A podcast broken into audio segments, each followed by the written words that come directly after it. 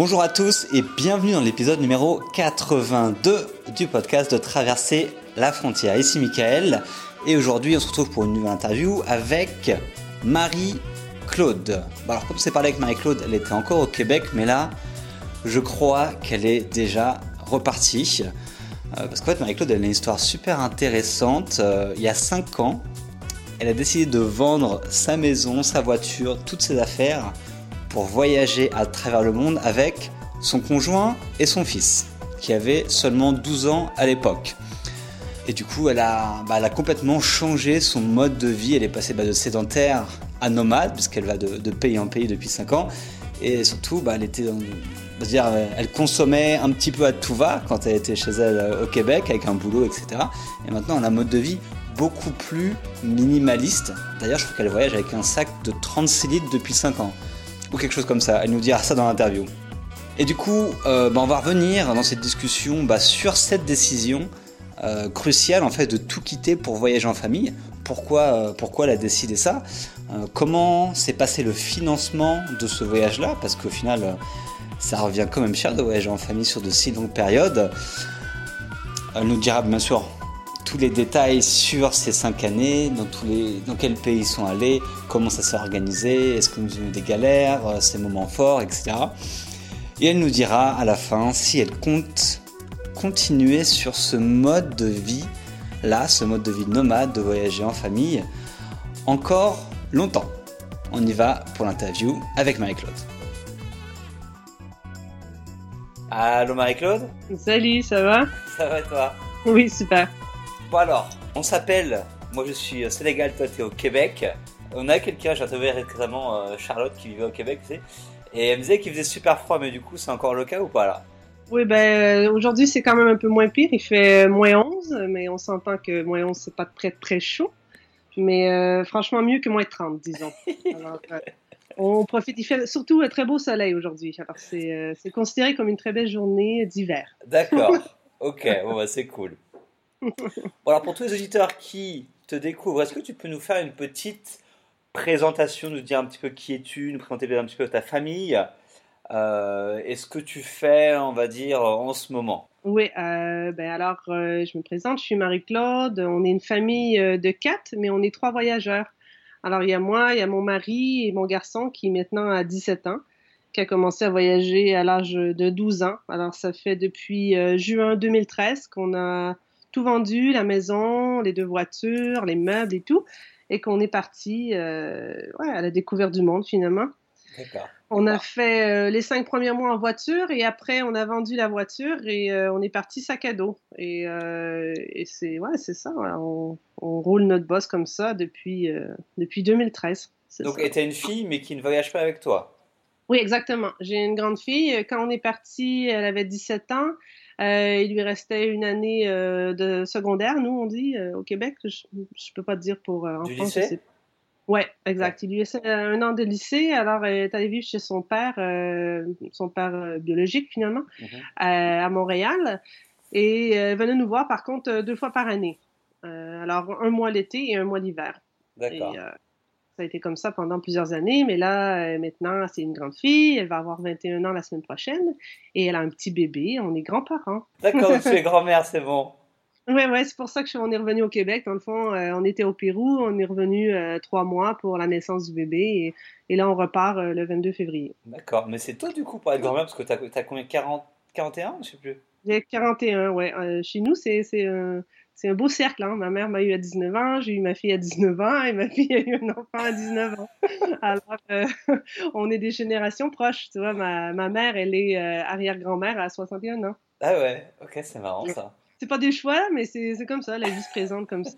Euh, bon, euh, mais euh, mais c'est ça, on le prend très bien. J'adore être grand-maman et c'est merveilleux. D'accord, c'est cool. et du coup, donc ce grand voyage là, enfin ce, même cette vie de voyage, maintenant on pourrait appeler ça. Donc, tu m'as dit que tu étais parti en juin 2013. Oui. Et du coup, si tu pouvais nous résumer en quelques minutes ce voyage, nous dire un petit peu où est-ce que vous êtes parti, ce que vous avez fait, un petit peu dans les grandes lignes? Ouais, c'est sûr que ce qu'on a fait, ça, peut devenir euh, quand même très long, mais je peux par contre faire euh, le parcours euh, des pays. Alors, quand on est parti, comme je disais, on est parti avec notre voiture, on avait une grande caravane. Alors, on l'a bien, bien, bien rempli. On passait quand même d'une grosse maison. Alors, c'était un changement de vie assez, assez direct. Alors, ouais, elle était vraiment bien remplie. et là, on a traversé tous les États-Unis. On a fait cinq mois et demi aux États-Unis. Et ensuite, euh, rendu à San Diego, euh, alors euh, on a fait des choix différents. J'ai fait venir ma copine de Montréal qui est venue chercher la voiture, qui l'a ramenée au Québec et on l'a vendue au Québec. Et on, après ça, on, on passait de voiture finalement à sac à dos. Mhm. Ça nous a fait du bien. On a pu savoir finalement cinq mois et demi, ce qui était vraiment euh, ce qu'on avait plus de besoin. On n'a pas besoin de grand chose finalement. Ouais. Et euh, alors on est parti sac à dos euh, direction Vietnam. D'accord. Et, et là c'était très particulier parce que les premiers mes premiers pays, j'étais absolument pas capable de planifier plus d'un mois. Alors à chaque mois, il fallait qu'on change de pays et je comprenais pas pourquoi. C'était mon c'était impossible que ce soit plus longtemps. Et après une petite réflexion, je me suis rendu compte que finalement, c'est que toute ma vie, quand on partait en vacances, c'était un mois. D'accord. Alors, vu que c'était une vie et c'était pas des vacances, je me suis mis à changer complètement mon, ma manière de, de voir euh, les pays. Et finalement, maintenant, on fait toujours le, pratiquement toujours le maximum visa, ce qui veut dire 90 jours en général. Mhm. Alors là, on a fait le Vietnam, on a fait Cambodge, Thaïlande, euh, un petit peu de Malaisie, euh, beaucoup d'Indonésie. On est parti en Turquie, on a fait la Grèce, on a fait l'Italie. Je vous le donne en, en, le vrai chemin là qu'on a fait. Ouais, vas-y. Euh, L'Italie, on est revenu euh, trois mois au Québec. Après ça, on est reparti euh, en Inde. On a fait l'Inde, on a fait l'Allemagne, les Pays-Bas, la Belgique, la France, l'Espagne, l'Irlande, le Maroc, le Costa Rica, euh, le Japon, Taïwan et le Pérou. Ouais. le Pérou qui était plus récent. Oui, oui, tout à fait. Le Pérou était plus récent. Ouais. On est revenu, euh, on est revenu du Japon. On était supposé d'être parti finalement euh, en Asie pour un trois ans, puis il y a eu une grosse histoire. Ah non, ça va prendre 45 minutes, je te raconte l'histoire. Vraiment une très grosse histoire qui a fait qu'on est revenu pour faire, faire un visa travail. Et euh, bon, des circonstances très, euh, très tristes qui sont arrivées et tout est tombé à l'eau. Alors finalement, on est allé au Pérou. Ouais. D'accord. En bref, c'est comme ça. ça, avait, l'air sympa le Pérou. J'ai vu, tu as posté quelques articles, des photos et tout. Ça avait l'air cool. Oui, oui, tout à fait. Bah, sincèrement, il n'y a aucun pays qu'on n'a pas aimé. Hein. D'accord. Vraiment. Euh, c'est toujours la question, quel est ton pays préféré? C'est impossible pour moi. Je dirais que je peux dire tout ce que j'ai préféré dans chaque pays. Ouais. Parce que je trouve tous les pays ont quelque chose à apporter. Mais euh, de dire euh, que j'ai un préféré, non. J'ai eu par contre euh, un pays où je m'attendais à rien qui m'a impressionné, c'est la Turquie. Ça, par contre, ça m'a vraiment. c'est un pays qui m'a qui m'a beaucoup plu. Ah ouais? Mais je, je, peux pas dire que c'est mon préféré, mais c'était un pays où j'avais comme aucune attente et qui m'a vraiment ébloui. Et pourquoi? Qu'est-ce qui t'a plu en Turquie?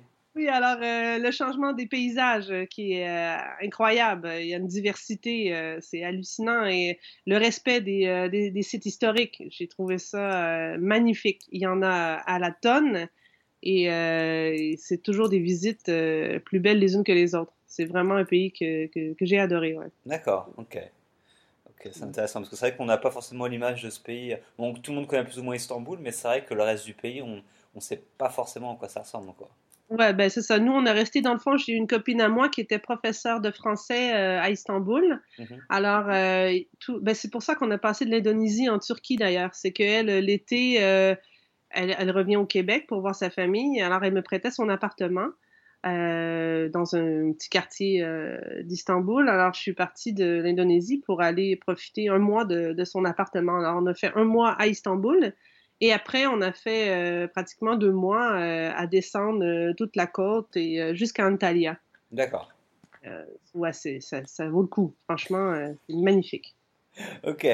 Et du coup, on va, essayer de, on va essayer de revenir cinq ans en arrière, donc avant juin 2013, pour essayer de comprendre un petit peu à quoi ressemblait ta vie en fait avant de partir en voyage. Quel métier tu avais et quel, quel style de vie tu avais en fait avant de partir D'accord. Alors, euh, ben, j'ai eu plusieurs métiers parce que je suis quelqu'un qui aime pas beaucoup euh, tout ce qui est euh, les horaires fixes et tout ça. Alors, j'ai toujours travaillé à mon compte. Mhm. J'ai eu deux compagnies. J'ai eu une compagnie de distribution de bijoux québécois.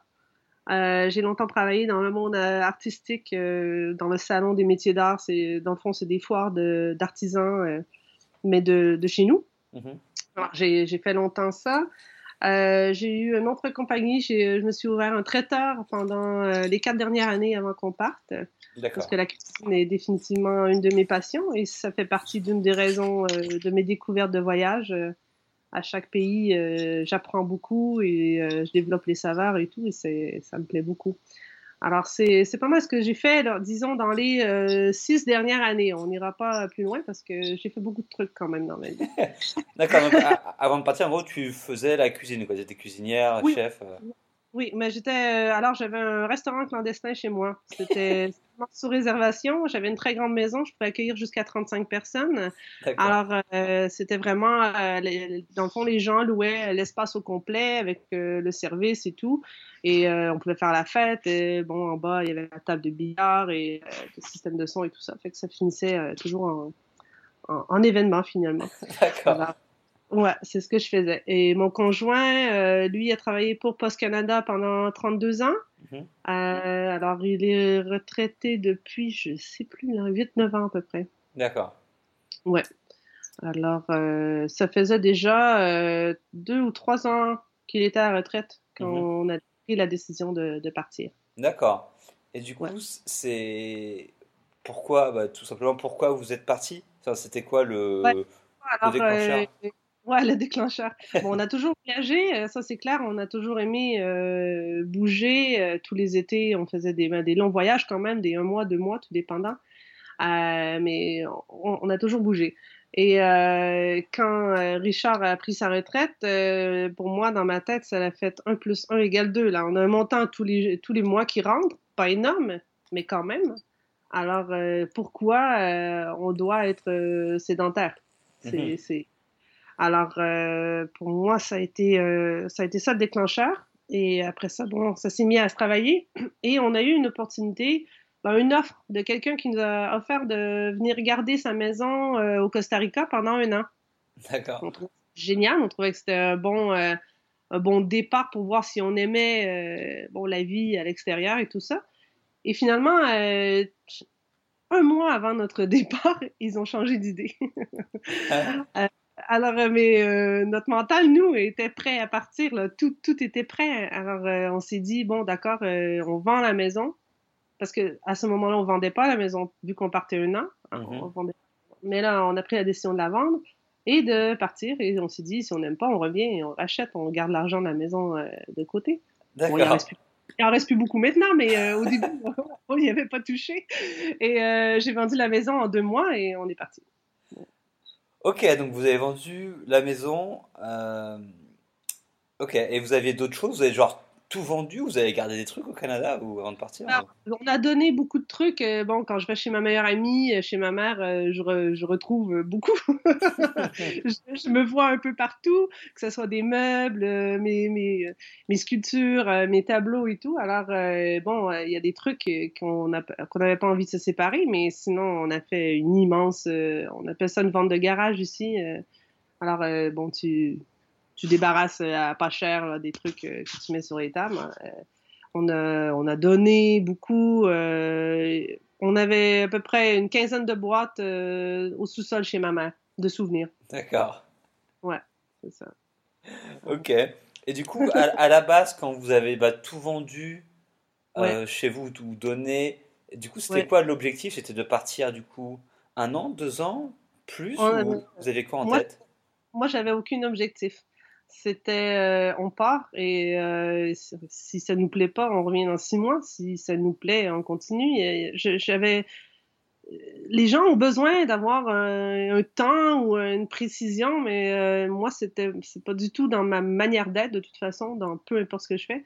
Alors non, c'était on part, on voit si on aime et on doit rien à personne. Hein. Mm-hmm. C'est pour nous. Hein. Alors et puis après presque cinq ans je me vois pas vraiment revenir en arrière.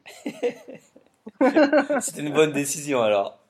Ah oui, définitivement. Définitivement. Je regrette absolument rien. Rien, rien, rien du tout. D'accord.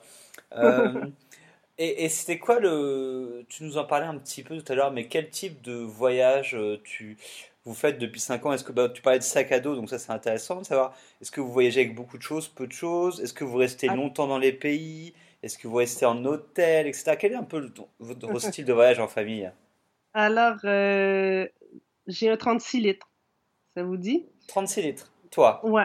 Oui, j'ai un 36 litres et en plus, à l'intérieur, j'ai mon hamac. Je voyage vraiment avec un 36 litres. Mais j'étais vraiment euh, quelqu'un qui avait plus de 15 manteaux, 25 paires de souliers. Euh. alors, euh, évidemment, mon changement de consommation a été énorme. ouais, 36 litres, pour ceux qui connaissent, c'est pas gros, hein, ça rentre dans l'avion. C'est un sac cabine, quoi. Ouais. Exactement. Ben, c'est le maximum cabine. Ben, 40 des fois et ça passe aussi, mais mm. moi c'est un 36 et mon mari c'est un 40. D'accord. Mon, mon, fils c'est un 36 aussi. Euh, et on a euh, un sac euh, d'ordinateur. D'accord. Et chacun une sacoche. Dans le fond, c'est ce que tu as droit dans, dans l'avion. Mm-hmm. L'objectif, c'était de ne pas en mettre jamais dans la soute. Wow. Et, alors, j'ai fait un an et demi avec absolument rien dans la soute. Et après, je me suis vraiment tannée d'avoir jamais des bons couteaux quand je cuisine. Alors, je me suis mis à apporter mes couteaux. Alors maintenant, on a un sac dans la soute à cause des couteaux, évidemment. Ouais, c'est un peu, ça peut compliqué de les avoir en cabine. ouais, ça passe pas. Quand une bouteille d'eau passe pas, les couteaux, ça passe pas. Mais euh, alors, c'est le même principe, par contre. On a quand même chacun juste un sac, sauf qu'il y en a un qu'on met dans la soute, tout simplement. D'accord. Ah, c'est bien, c'est super léger, là. Vous trois, c'est vraiment pas grand-chose. Hein. Non, mais on n'a vraiment pas besoin de grand-chose. Et, tu sais, euh, dans tous les pays, on trouve tout. Hein. c'est très drôle l'image des gens qui, quand ils partent, il faut tout qu'ils apportent. Mais euh, on trouve de tout partout. là. C'est sûr que, bon, je suis pas allée euh, dans le fin fond de l'Afrique, mais j'ai quand même fait des pays qui sont considérés comme des pays pauvres les besoins essentiels, euh, ils sont partout. Ah, on t'entend de loin là encore. Ah oui, excuse-moi. Ah. ah. ça va? Oui, on entendait, mais, de loin. Oui. Ok, et du coup, c'est quoi tes. Euh, vous avez quoi dans vos sacs euh? Bon, alors, dans, mes, dans mon sac, moi, une chose que j'ai changé en, après quelques années, je me suis acheté des, des sacs de compression mm-hmm. de couleurs différentes parce que j'en pouvais plus de vouloir euh, un t-shirt et qui évidemment était complètement celui toujours dans le fond du sac.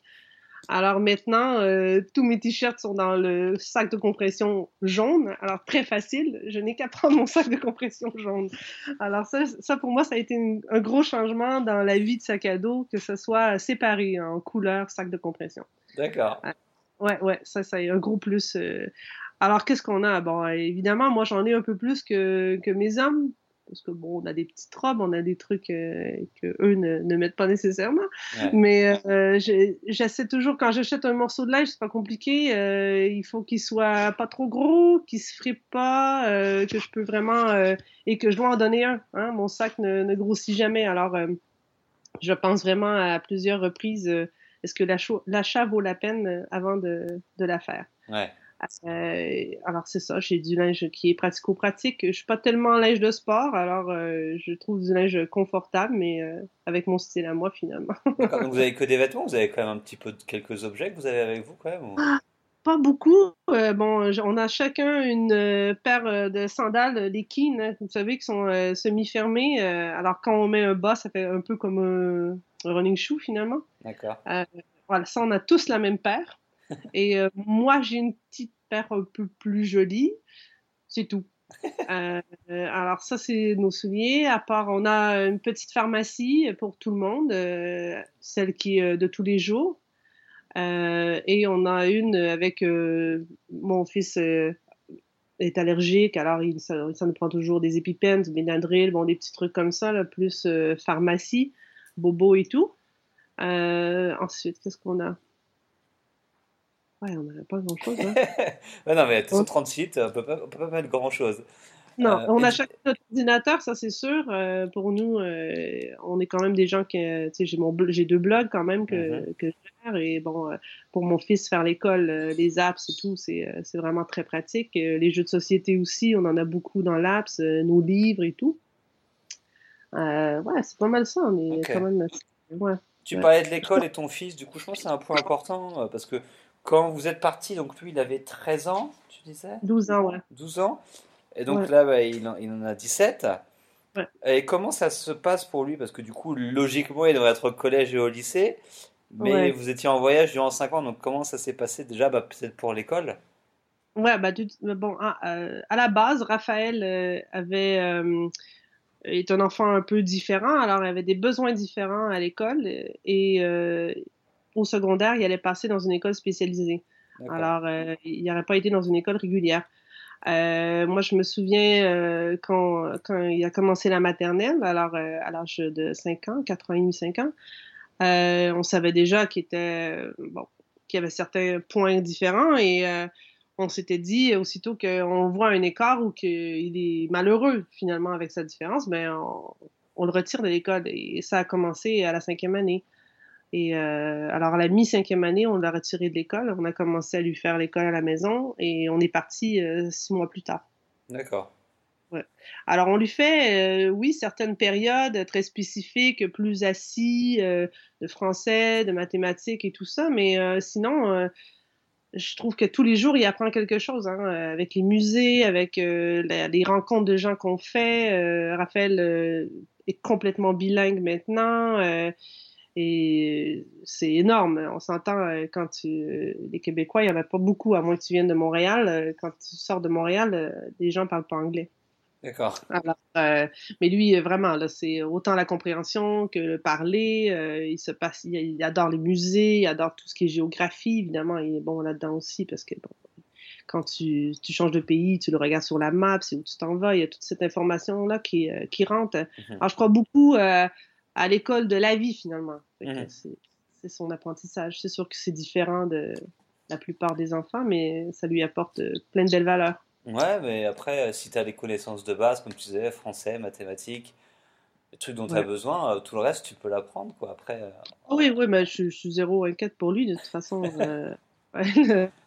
c'est un être de cœur, c'est un aidant naturel, c'est pas. Je, ne suis pas du tout inquiète. Ouais, parce que c'est c'est quelque chose, euh, notamment après en France, c'est super important. Au Québec, je sais pas trop, mais c'est qu'en France, l'école, elle est super, super importante. C'est vrai que quand tu dis aux gens bah, que tu. Moi, toi, ces trucs, si je des enfants, je sais pas si. Quand je dis, je sais pas si je vais les mettre à l'école ou pas, les gens se demandent mais pourquoi? Et du coup, ils comprennent absolument pas. Et. Ah oui, mais écoute, c'est vraiment la première question de tous les Français qu'on C'est la première, c'est toujours oui, mais, mais l'école, vous faites quoi? Mmh. C'est vraiment, c'est clair que pour les Français, euh, c'est pour vous, c'est vraiment, euh, il y a quelque chose. Ben, ici aussi, c'est important l'école, veux, veux pas, mais il n'y a pas la même. Euh, ouais, non, il n'y a pas le même degré. Ouais. Euh, ouais, c'est ça. Évidemment, quand que je dis que Raphaël est différent, après ça, tout le monde fait comme Ah oui, ok, d'abord, ben, pour lui, c'était mieux, ou des trucs comme ça. Fait que c'est pas. Euh, c'est vu différemment. Mais sincèrement, euh, je crois que j'aurais eu un enfant qui avait une facilité euh, dans l'académie à l'école, j'aurais fait le même choix pareil. D'accord. Ça fait pas partie nécessairement de, du choix de vie qu'on a fait. Là. Et, ouais. Et comment se passe la, du coup la cohabitation, si j'ose dire, entre, entre, votre enfant et vous? Parce que du coup il y a des, sûrement des rythmes de vie différents, des envies différentes. Je sais pas comment, comment ça s'organise. Euh, on est, on est très, on est très privilégié en même temps. Bon, c'est ce qui fait qu'on est capable de le faire. On est quand même toujours les trois, 24 heures sur 24, 7 jours semaine. Et franchement, euh, ça va super bien. Euh, j'ai une super belle relation avec Raphaël. C'est même des fois il me dit, c'est un peu bizarre quand même que je sois, ma mère soit ma meilleure amie. Tu sais, oui, c'est vrai, c'est un peu bizarre, c'est vrai.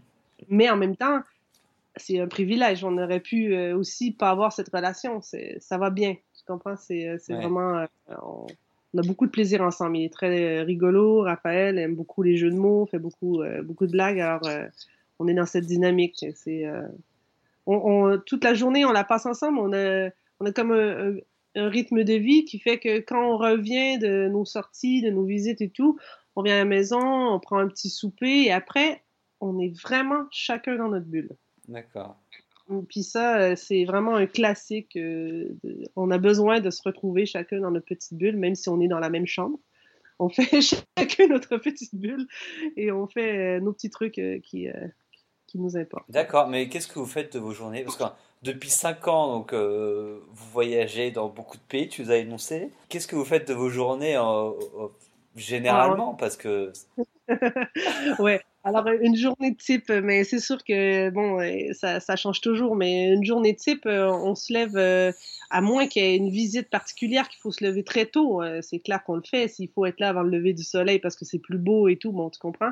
Mais mettons une journée plus normale, on n'est pas nécessairement des lèvres tôt.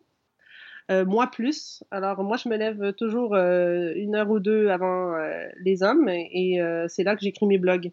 D'accord.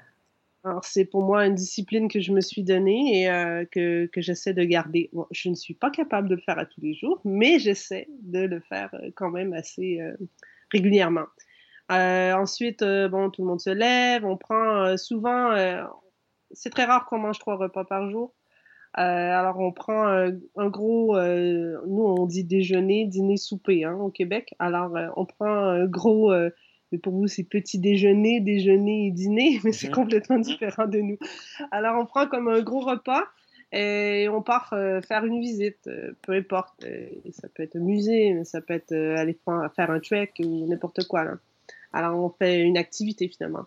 Et on revient toujours à ma maison vers 5-6 heures le soir maximum on se fait, euh, on, fait à manger, euh, on prend ça relax et euh, le, lendemain, c'est une nouvelle, nouvelle aventure qui nous attend. D'accord, mais vous dormez, vous dormez ah où généralement? Dormir, en général, je dirais 90% du temps, c'est des maisons ou des appartements. D'accord. Alors, moi, Airbnb est, est, une partie intégrante de ma vie. Ouais. Euh, alors ouais, c'est comme ça qu'on fait. Euh, alors euh, si c'est pas Airbnb, euh, c'est évidemment hôtel ou auberge jeunesse, mais c'est parce qu'on est entre le point A et le point B, il faut faire, il y a trop de voitures à faire ou peu importe de transport et on le coupe.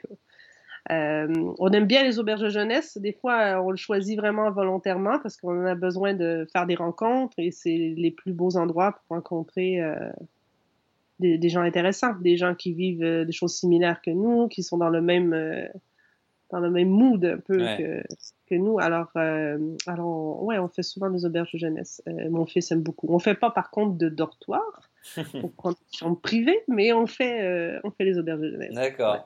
Excuse-moi, et des fois, on a besoin de, ça fait bizarre à dire, mais on a besoin de vacances. Alors, on a besoin de s'arrêter de, vraiment, on a, on a plus envie de voir de visites, de faire des visites, on est saturé. Mhm. Euh, et, ça, quand on le sent, euh, il faut absolument s'arrêter parce qu'on on est hyper privilégié d'avoir la vie qu'on a. Si euh, on n'apprécie plus de voir les belles choses, c'est nul. Alors, dans ce temps-là, on loue une maison un mois et là, c'est la stabilité, la petite vie, la petite routine. On fait quelques petites visites autour, mais sans plus. Là.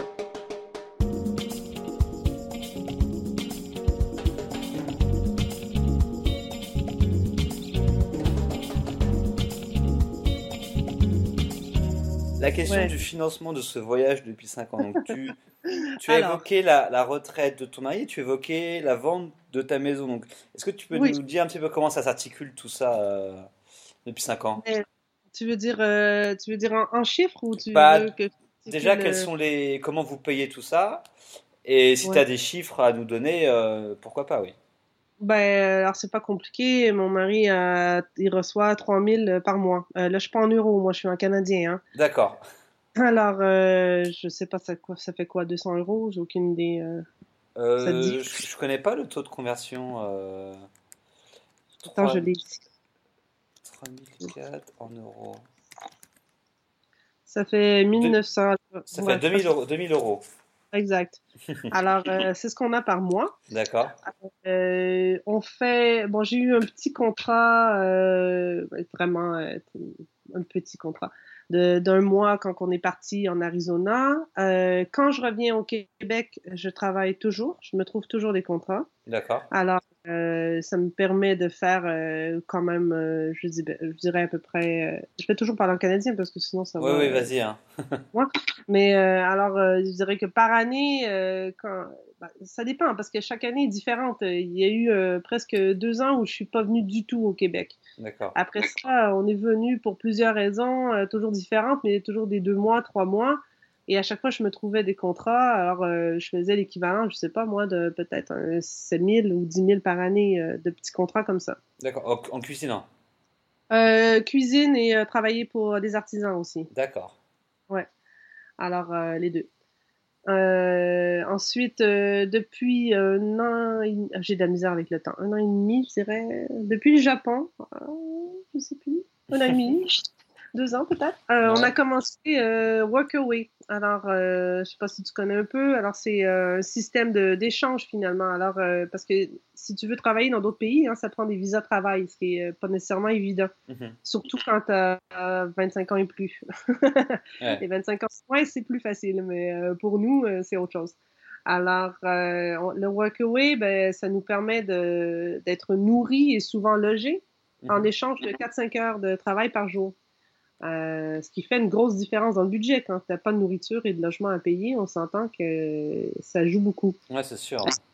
Alors, on, le fait pour le budget maintenant, mais on le fait aussi pour mon fils, qu'on voulait lui montrer qu'il, bon, dans la vie, c'est pas qu'un voyage, il faut aussi euh, mettre la main à la pâte. Et, euh, ouais. et ouais, c'est ça. Et c'est très valorisant. on adore finalement. Ça nous plaît beaucoup. Et ça fait maintenant partie intégrante de ma planification de voyage. D'accord.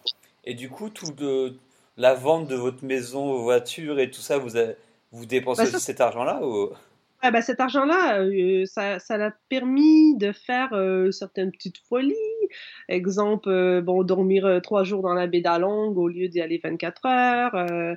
aller faire de la montgolfière en Cappadoce. bon, des trucs comme ça qui sont complètement hors budget. Ouais. Euh, ça nous a permis ça. Et euh, ouais, c'est ça. C'est pas mal ça. Euh, ça. ça. nous a permis aussi de faire plusieurs pays d'Europe que maintenant, ça, ça, ça, fait plus partie de notre budget. Ouais. Mhm. D'accord, oui, parce que c'est, l'Europe occidentale est quand même assez chère. Hein. Oui, ben, surtout versus notre argent. Hein. tu, tu, comprends que 3000 Canadiens fait 2000 euros et ben, on est pas le perdant. Alors, euh, c'est sûr que l'Asie, euh, on enlève le Japon, là, l'Asie sauf le Japon, mm. euh, et toute l'Amérique centrale, l'Amérique du Sud, on, y arrive très bien. Là. C'est ouais. pas, pas ouais. ouais c'est clair. Il faut budgéter. De toute façon, c'est pour nous, c'est un mode de vie. C'est pas, euh, c'est pas un voyage où que tu mets tout sur la carte et tu payes en revenant. C'est, c'est pas notre mentalité. C'est pas, c'est pas comme ça qu'il faut faire. Tu comprends? Alors, euh, euh, oui, on va au restaurant plus souvent que les gens, disons, normal à la maison, de, vie normale, mais, mais pas tant. souvent, on cuisine dans l'appartement ou la mm-hmm. maison où on est. C'est plus simple aussi avec les allergies de mon fils. Et, et vu que tu es cuisinière, ça facilite les choses. Ah oui, j'aime vraiment. C'est, euh, je peux pas m'en passer. C'est très difficile pour moi de ne pas cuisiner. D'accord.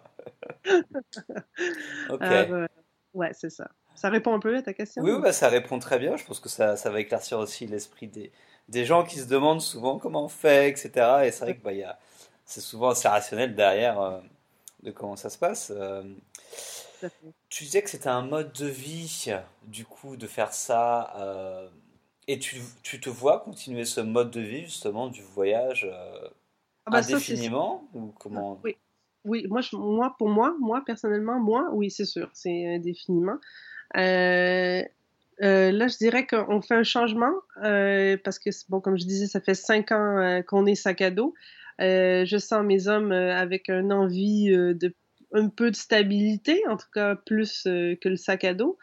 Et euh, alors, on vient de faire un nouvel achat. On a acheté un, vous appelez ça un VR aussi, je crois? Camping un camping. Ouais. Alors, euh, bon, le plus petit pour trois adultes, parce que maintenant, euh, mon fils est un adulte, là, il est plus grand que moi. alors, on a 23 pieds, avec une couchette en haut du conducteur et du passager et une couchette derrière. Alors, ça va être une nouvelle aventure de nomade sur roue mhm. qui commence à la fin août. D'accord. À la fin du mois d'août. À la fin du mois d'août, oui. D'accord. Ok, donc ça va continuer, mais avec un, nouveau mode quoi de, transportation. Totalement, ouais. Ouais, ouais, ouais. D'accord. Et du coup, avec ça, vous comptez aller jusqu'à où?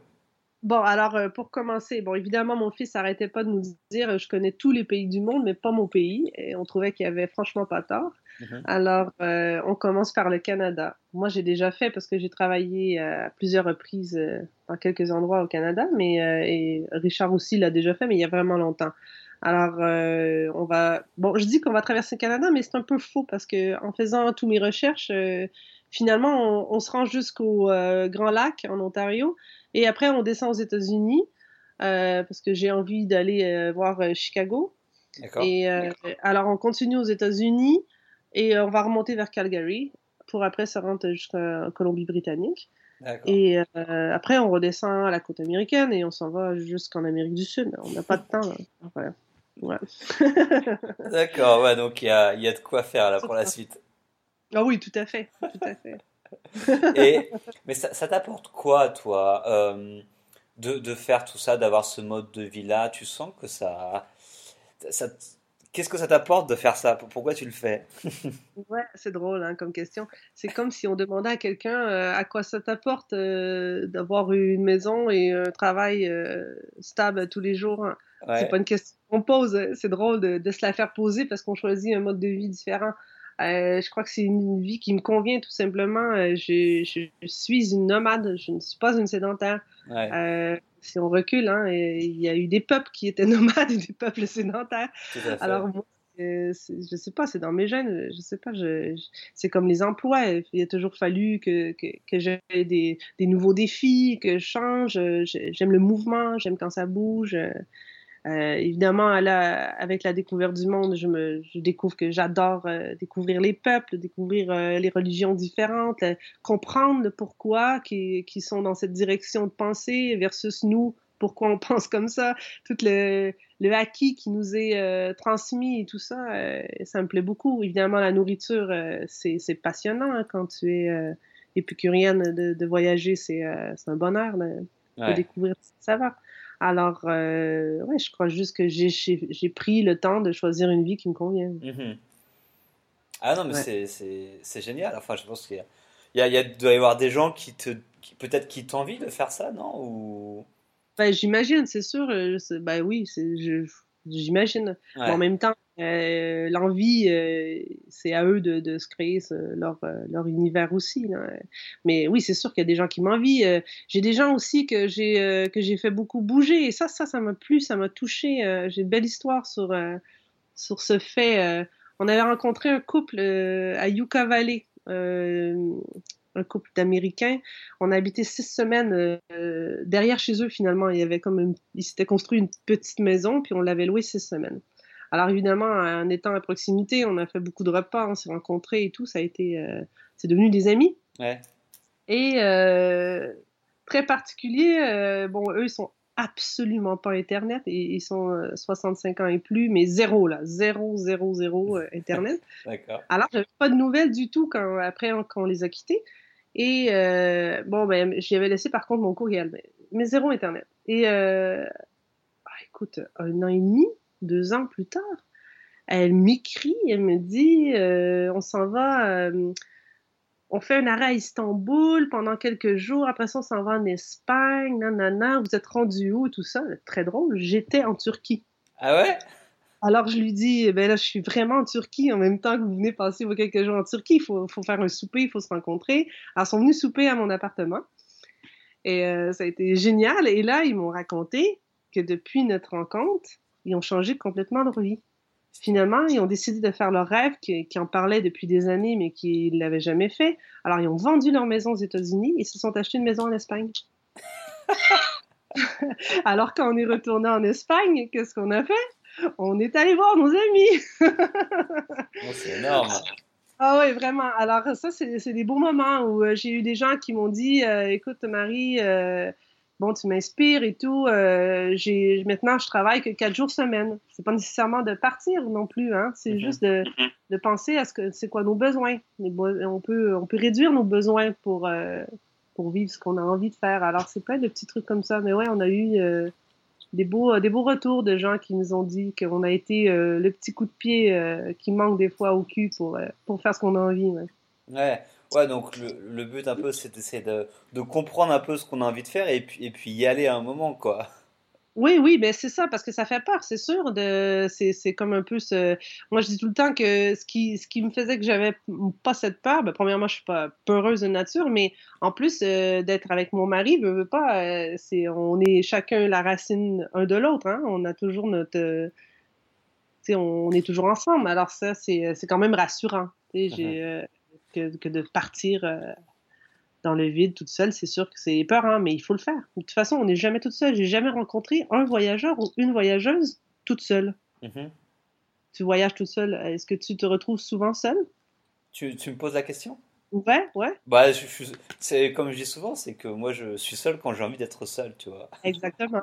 Mais, c'est ça, mais c'est la rencontre est toujours là, le voyage, ça apporte la rencontre sans mm-hmm. cesse. Ah ben je suis, j'ai écrit un bouquin là-dessus sur le voyage en solo. Donc, donc euh, oui, oui, j'encourage les gens à le faire parce que c'est une des peurs qu'on a. Et... Mais on se rend compte, quand tu l'essayes, tu vois que, que, que, tu peux rencontrer énormément de gens très facilement dès que tu es en voyage. Ah oui, ah oui, vraiment. en tout cas, nous, euh, c'est sans cesse. on fait toujours des belles rencontres. Euh, partout. Mais Airbnb aussi nous aide beaucoup à faire les rencontres parce que je mm-hmm. veux pas, tu as un contact avec avec le propriétaire ou des fois euh, on vit carrément chez la personne ou euh, tu sais il y, a toujours un lien. Et euh, bon, en général, quand on loue trois semaines, un mois, ben j'invite à souper. Enfin, il faut, faut aussi la briser la glace. Il faut, il faut les créer les événements aussi. Mais ça c'est dans toute ta vie, il faut, il faut créer. Ouais. Alors, bon, c'est sûr que je, facilement on invite et on fait, c'est là qu'il se développe plus une vraie relation. Hein. Mm-hmm. Ouais. Et du coup, euh, durant ces cinq années de, de voyage, est-ce que tu as des souvenirs qui te restent vraiment gravés, des trucs, euh, des expériences que tu as vécues et qui sont. que tu. Des, des tonnes. Ouais, si tu en avais qui t'ont plus marqué que d'autres, on va dire pas tes préférés parce que c'est une question compliquée, mais des trucs, tu vois, que tu as vécu et tu sais que tu t'en souviendrais toute ta vie et que ça t'a vraiment marqué, si tu en avais qui venaient comme ça. Ah, c'est difficile, vraiment. C'est difficile parce que si je pense à un pays, j'ai euh, un moment fort, j'ai un souvenir euh, à chacun. Euh, en Indonésie, on est resté trois mois, on avait loué une maison trois mois. Ah oui? ouais. Et bon, en louant une maison trois mois, on a quand même, on avait notre voiture, alors on, on, a fait, on était à Bali, la, la, la, base était à Bali les trois mois, mais on est quand même allé aux Igili, à Lombok, à Java. Euh, quand tu loues euh, longtemps, euh, ça revient évidemment toujours moins cher, et après tu peux te promener, mais tu peux avoir toujours ton pied à terre. C'est quelque chose qui nous plaît beaucoup. Mm-hmm. Et j'ai vraiment créé un lien avec la famille balinaise qui était juste à côté, dans le fond, qui gérait l'endroit. Euh, j'ai eu des moments extraordinaires dans cette famille qui m'ont accueilli à bras ouverts euh, à 5 heures du matin pour préparer euh, toute la nourriture du galougan. ça, je, m'en rappellerai toute ma vie. Ça a été mémorable de voir un cochon un petit peu partout par terre et la structure c'était fou ouais c'était particulier alors ça c'est un souvenir qui, m'échappe euh, mais il faut lire mon blog, j'en ai des tonnes. Ah bah bien sûr, euh, bien sûr. Non mais on va inviter les lecteurs. Tiens, on va le faire tout de suite si tu veux. Est-ce que tu peux nous dire deux mots sur ton blog? C'est quoi son nom et qu'est-ce que tu y racontes?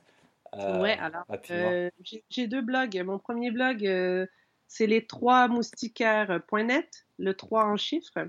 Mm Moustiquaire, évidemment, avec, et non les trois mousquetaires. Hein, mousquetaires, oui.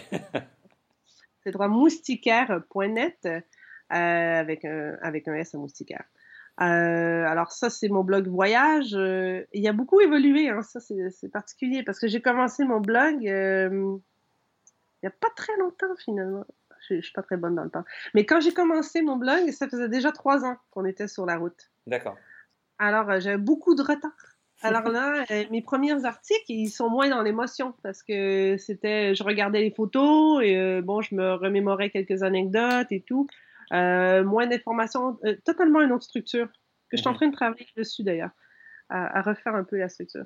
Mais après, j'ai développé plus, bon, des choses qui me plaisent.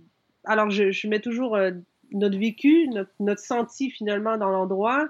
Euh, évidemment, beaucoup de photos parce que j'ai étudié, euh, moi, au lycée en photo.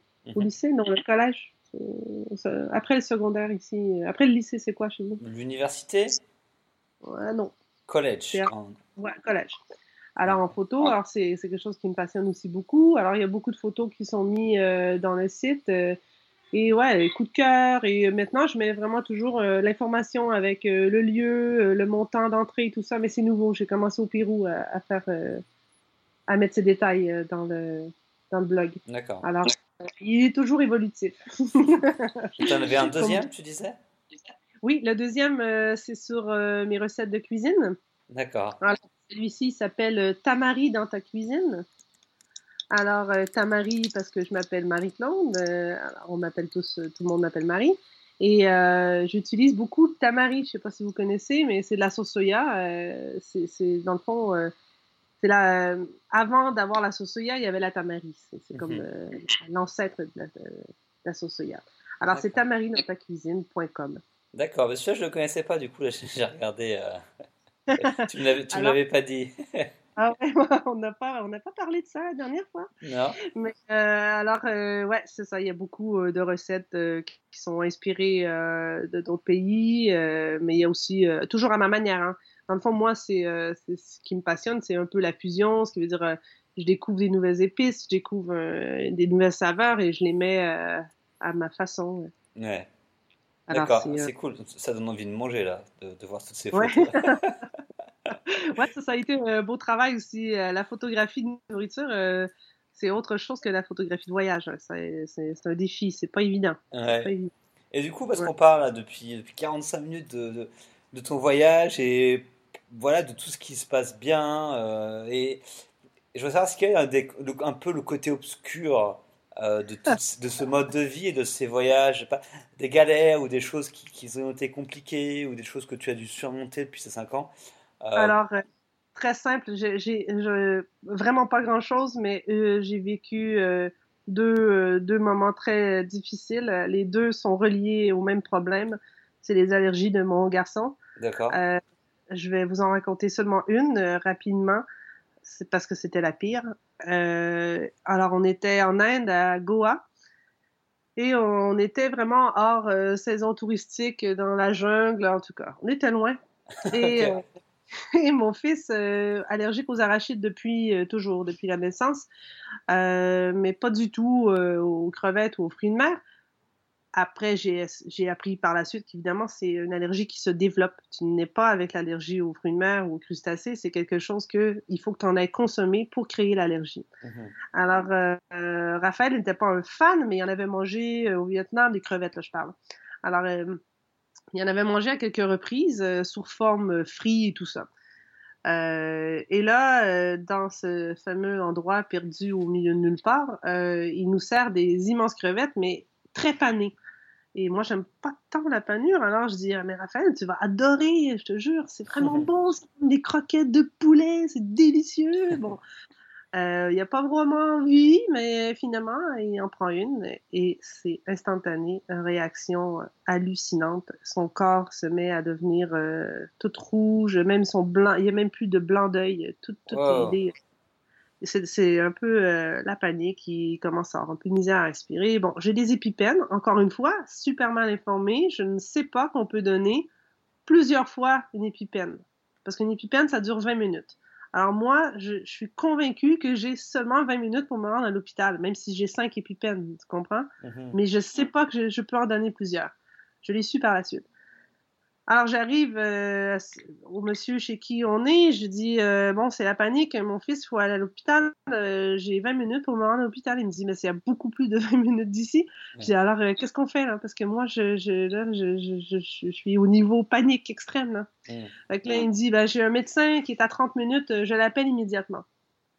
on est vraiment très privilégié dans la vie, on est très protégé.